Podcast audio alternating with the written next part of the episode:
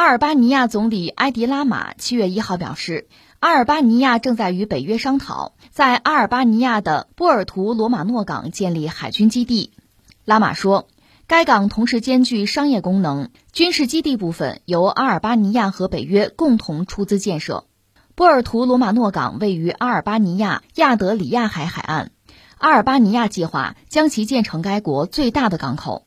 呃，这个事儿这是北约最新的一个动向吧？阿尔巴尼亚它算是北约成员，这是当然要逢迎啊。这个地方叫做波尔图罗马诺，这个港呢是在阿尔巴尼亚的这个亚德里亚海海岸。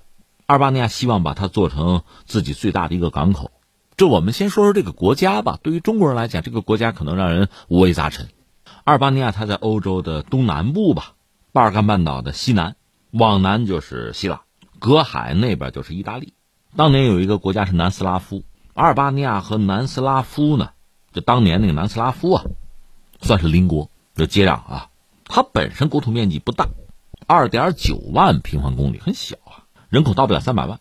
当然，你看它地理位置又很独特或者叫重要吧，国家又不强大，那就被别人统治吧。远的就不说了，就是近现代吧，它是在奥斯曼土耳其的统治之下。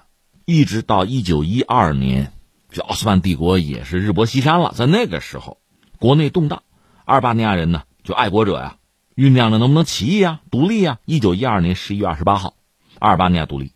当时这个西方，特别是欧洲国家，主要是想打压奥斯曼土耳其，所以马上承认阿尔巴尼亚独立。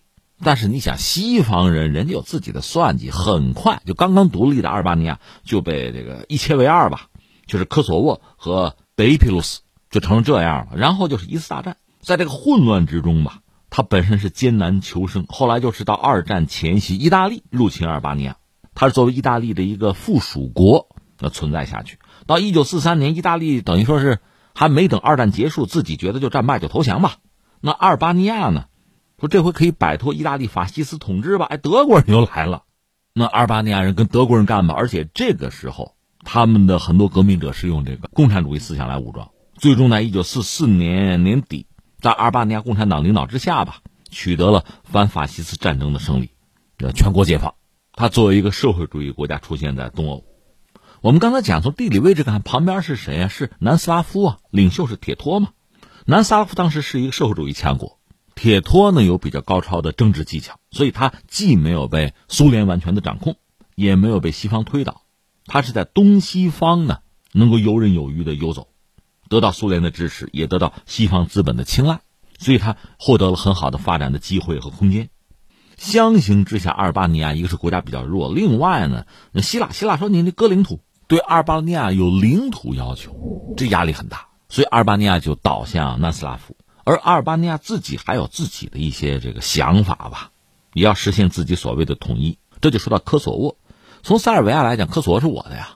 但从阿尔巴尼亚人来讲，阿族人在科索沃大量的存在，那是数十年前被迫分离出去的，我得拿回来啊！他有这个心思。可当时科索沃是在南斯拉夫版图上，所以当时你看，阿尔巴尼亚一方面和南斯拉夫交好，利用南斯拉夫来逼退希腊的压力；另一方面呢，看看能不能把科索沃弄回来。而铁托有一个说法说，还希望阿尔巴尼亚成为南斯拉夫联邦的一部分啊，这样国家会更强大嘛。双方各有目的。走的就比较近，阿尔巴尼亚过于弱小，南斯拉夫就给他相当多的援助，比如说轻工业，但是拒绝帮他发展重工业。即使如此，从阿尔巴尼亚那个角度讲，对南斯拉夫的经济上啊，那就依赖性很强。但是没有多久呢，南斯拉夫和苏联的关系就不好了，矛盾公开化。阿尔巴尼亚利用这个机会呢，又倒向苏联，就脱离南斯拉夫的影响啊。那么从南斯拉夫讲，这属于背叛呢；而从苏联那个角度讲，阿尔巴尼亚哈。倒向苏联投靠过来，那我们得欢迎啊，接受啊。他从自身利益出发，也会援助阿尔巴尼亚，因为和南斯拉夫关系不好，有矛盾吗？这等于说在对抗或者说制衡南斯拉夫的这个问题上有了一个前沿的盟友。另外，自己的影响力这不到了欧洲东南部了吗？所以苏联当然接纳阿尔巴尼亚，双方一拍即合。这是四十年代末五十年代初那个时候啊，苏联对阿尔巴尼亚重工业是有援助的，当然更重要的军事上。甚至给过十二条潜艇，还有船坞什么的。另外就是把他，就苏联把阿尔巴尼亚拉到华约里边来，所以这个国家不大，但是硬气起来了。但是后来苏联自己又出问题，就是这个赫鲁晓夫上台之后全面否定斯大林呢，包括和南斯拉夫修复关系，阿尔巴尼亚就不高兴嘛，就对苏联很不满。那这边也不高兴啊，赫鲁晓夫就撕毁了对阿尔巴尼亚的这个援助的条款，而阿尔巴尼亚干脆在一九六一年就和苏联断交了，然后怎么办呢？倒向中国呀。